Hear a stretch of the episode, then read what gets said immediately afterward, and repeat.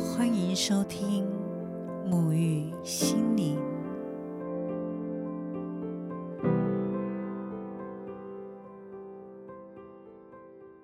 嗨，大家好，我是拉丽莎，非常感谢前一周所推出的第一集 Podcast，收到许多的私讯回馈、支持以及肯定，让我感到十分大的鼓舞。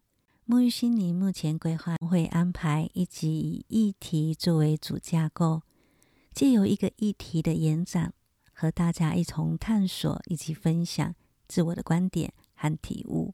那一集的话呢，则推出有目共读的系列，目是沐浴的目，内容会以一部电影或一本书籍进行大纲的介绍，以及自我观点的一个分享。那这些都会围绕在灵性、心灵、生命、觉察相关的内容。若未来有什么样的异动，也都随顺于宇宙带来最好的安排。那么这一集我选了一本书来作为分享主题，书名叫做《一个瑜伽行者的自传》。这一本书于西元一九四六年出版，至今已经有七十六年了。那为什么我要选一本出版这么久的书呢？其实，在我有想要做书籍分享的这个想法时，在我冥想的时候，这本书就出现了三次，所以我就决定顺流于这样的感觉，将这本书作为书籍分享的第一本书。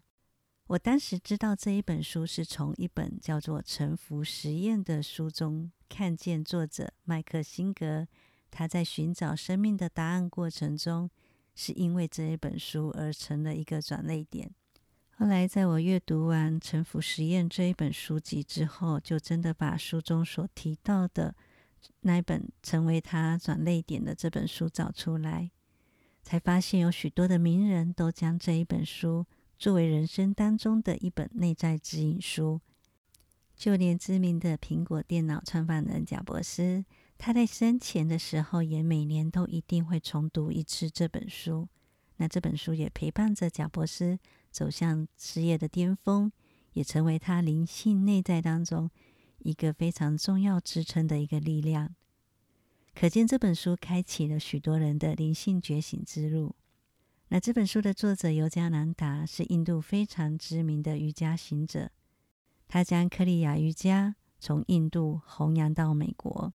这本书就是在描述尤加南达的一生的故事，内容记录着他生命当中的际遇，以及他与许多圣人的交流。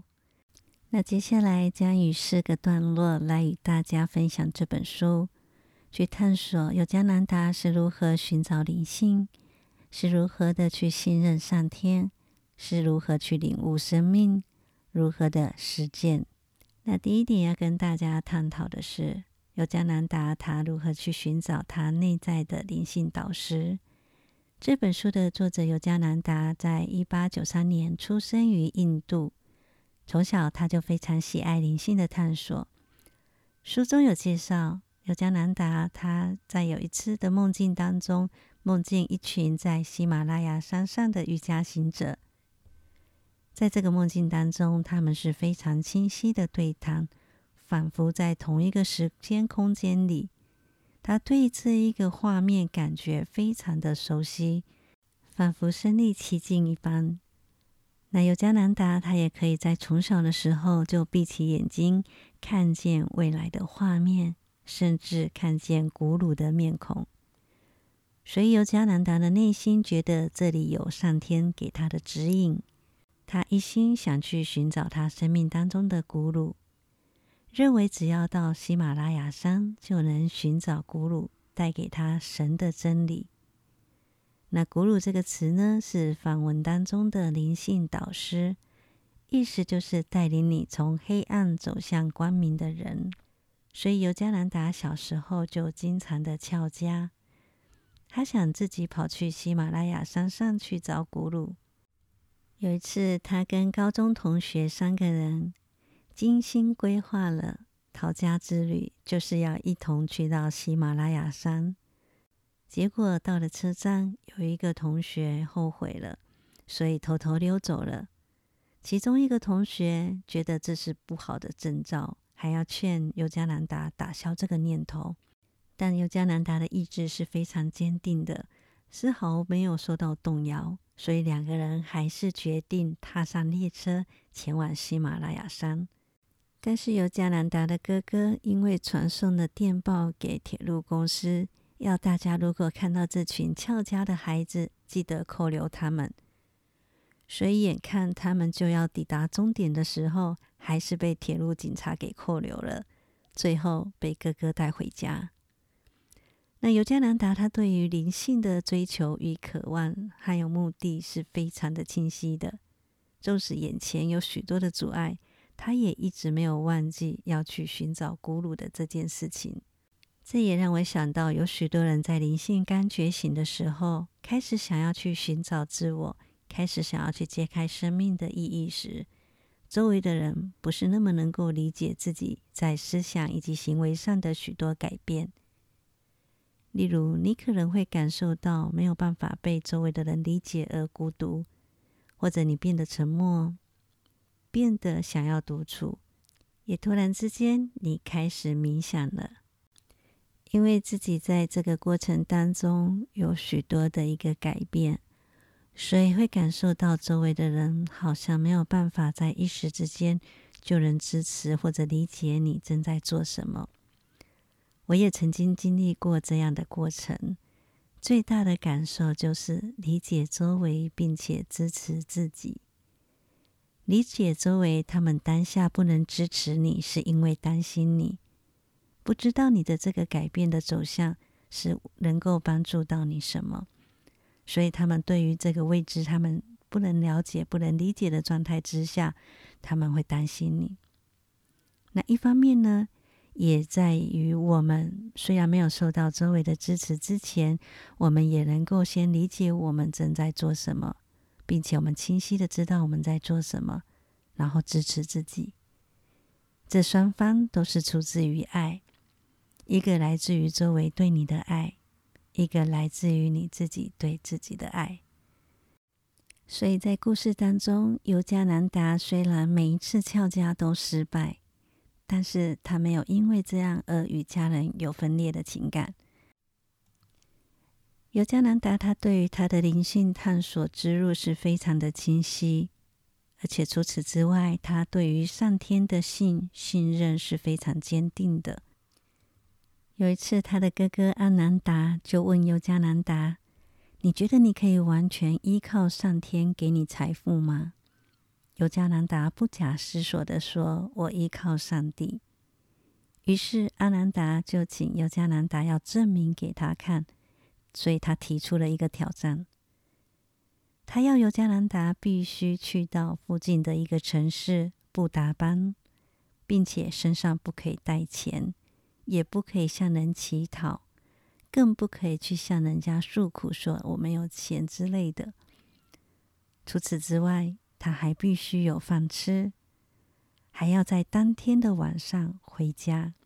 如果尤加南达都做到了，那么阿南达就将信服于他，并且请尤加南达收他为徒弟。尤加南达一听，马上答应了。但是要如何去证明尤加南达真的可以这么顺利的就回到这里来呢？并且确保在一路上当中，他都没有向人乞讨。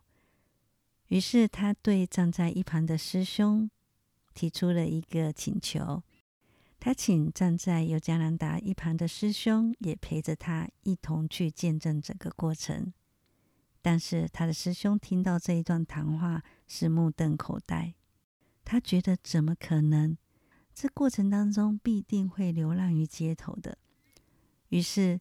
他带着心不甘情不愿，并且非常难过的心情，陪着尤加南达去开启这一段旅程。整个前往的旅途当中，这位师兄都是愁眉苦脸的。尤加南达不断的提醒他，上帝跟我们都在一起。但是这个师兄完全的没有办法去感受到，他只想到我们一定会饿肚子。但事实上，整个故事来到了他们到达布达班之后，就如同被宇宙安排好一样，所有的机缘一个接着一个出现。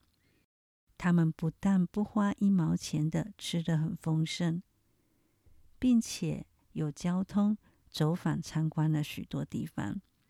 最后，他们还拥有了两张车票回家。然而，在回程的路途当中，这位师兄一样哭丧着脸，但是他这一次不是担忧，而是责怪自己的心不够坚定，并且也责怪自己怎么会如此的怀疑上天呢？从这个故事的篇章可以看得出来，尤加南达对于上天的信是完全的去臣服，完全的去信任。我们都知道，如果我们要去跟一个不相信我们的人解释我们自己的话，那么我们纵使说了一千次、一万次，他的双手捂住了耳朵，不愿意听你说，也不愿意相信你，那么你的话也没有办法。由他的耳朵进入他的内心。相同的，如果上天要给你什么，但你依然捂住你的耳朵，甚至捂住你的眼睛，捂住你的心，你也没有办法去感受到你所要获得的这一切，因为你并不存在于相信。所以，这个信呢，就好像我们通往宇宙以及通往我们内在神性的一道门。我们愿意把这道门推开，所有的能量才有办法贯穿于我们。它是最基本的一道门。我们不妨也来思考看看：我们对于宇宙、对于造物主、对于你所信仰的神，甚至对于你自己，你是否存在着怀疑？你又有多少的信任在里面呢？那在这本书当中，有许多让我感到动容的一些画面。是来自于由加南达遇见他的古鲁圣尤蒂什瓦尔之后，两个人之间的相处有许多灵性、慈悲、柔软的一些相处过程。我印象很深刻，由加南达跟他的古鲁圣尤蒂什瓦尔有一次两个人在河边散步的时候，他的古鲁对他说了一段话，他说。如果你看到我从了悟之境坠落，请答应我，让我把头倚在你的腿上，帮助我重投我们那宇宙挚爱的怀抱。意思就是提醒着尤加南达，如果看见他纵使了悟了，但也有所犯错而坠落，也允许他把头能够靠在他的腿上，由他来帮助。他的导师回到宇宙的怀抱。那这一段话呢，让我感受到他们师徒之间彼此珍惜的情感。那其实圣尤蒂斯瓦尔是一个非常有智慧的导师。他虽然已经是一个人们称之为古鲁的一个灵性导师，但是他愿意在他犯错的时候，让他的学生来提醒他。从这之中也能感受到，圣尤蒂斯瓦尔是一个非常谦卑，也非常谨慎于自己行为的灵性导师。尤加南达虽然遇见他生命当中的古鲁，但是他对于他内在当中要前往喜马拉雅山的念头是一直存在着，也觉得喜马拉雅山才是他的古鲁。所以，他向圣尤蒂斯瓦尔提出要去喜马拉雅山与神沟通的这件事情。他的古鲁一直暗示着他，很多人住在喜马拉雅山上也没有见过上帝，但尤加南达他还是决定前去。结果一路上经历了许多的波折，但也在这个过程当中，所有的不顺遂也帮助了他去看见自己的心性。路程当中，他遇见了一位修行的圣人，看见他四处的碰壁，就告诉他一段话：一个人不往内在寻求，只顾着四处漂泊，怎么会发现真理呢？只要诚心，就算是世界的尽头，他的古鲁也会出现。尤加南达听完这一段话，马上想起了他的古鲁圣尤蒂斯瓦尔。于是尤加兰达他调整了、重整了他自己内在的一个心境，带着跟出发前不一样的一个心态，抵达了旅程的最终点。这个最终点站不是宏伟的高贵群山，而是他内在当中的喜马拉雅山，也就是他的古鲁面前。看到这一段故事，真的非常的感动。如果我们的内在自由是建立在外在的环境，认为我们只要处在这一个环境当中，我们就能获得全然的自由。一旦我们离开了这样子的一个环境当中，这个自由就不存在了。那么这样的自由相对的短暂，也不很久。但是若我们的内在自由，不论是到什么样的境遇当中，处在什么样的环境里，也都能感受到内在的安然自在。然而，我们也是从外在的一个探索、外在的寻找的过程当中，逐步的、逐渐的知道往内去探索、往内去寻找答案。而由外走向内，这个都是路程。就像我们逐步的去知道什么是我们不要的，会更加清晰什么才是我真正需要的。既有自己亲自的去体悟到，才有办法在内在当中生根。尤加南达虽然从小对于读书不是特别的热衷，但是他的古鲁圣尤蒂什瓦尔在遇见尤加南达的时候，就要他继续读书，并且学习英文还有圣经，因为他知道他将来会将瑜伽弘扬到西方。后来，尤加南达也确实在美国洛杉矶、南加州创办了瑜伽学校以及道场。那在实践的部分呢？我印象更深刻的是，在于尤加南达从日常扫地、除物的这些点滴的生活当中，体验到生活的平衡。这个平衡是在于身体和心灵的平衡。他的古鲁教导他。肉身行其日常的职务时，灵魂要延伸到宇宙深处，也就是生活与灵性是密不可分的。追求灵性，最终也需要回归于我们的身体、生活与人的连结，从其平衡当中再去证得内在的真理。所有的灵性学习，我们最终还是要回到我们的肉体，借由我们的身体来去做实践，并且在实践当中亲自证得自己的真理，自己内在当中所追求的最高意图。那么，这个最高的意图，有可能是你希望连接于你内在当中的神性，或者连接于神。那每个人的最高意图都不一样，有些人的最高意图也许来自于。他终极的自由，有的人的最高意图，也许来自于他自我内在的成长以及改变。这些最高意图并不特定于什么，而在于你既有灵性的学习，如何透过你的肉身当中去实践而获得的一个真理。最后，我用一段话来作为心得的一个感想分享。书中有提到，瑜伽的目的是安定心灵。只要心灵不受扭曲，就能照映出宇宙的圣境。那其实瑜伽呢，不止单纯在体位上面的锻炼，除此之外，冥想、呼吸、梵唱、静心，都在瑜伽之中。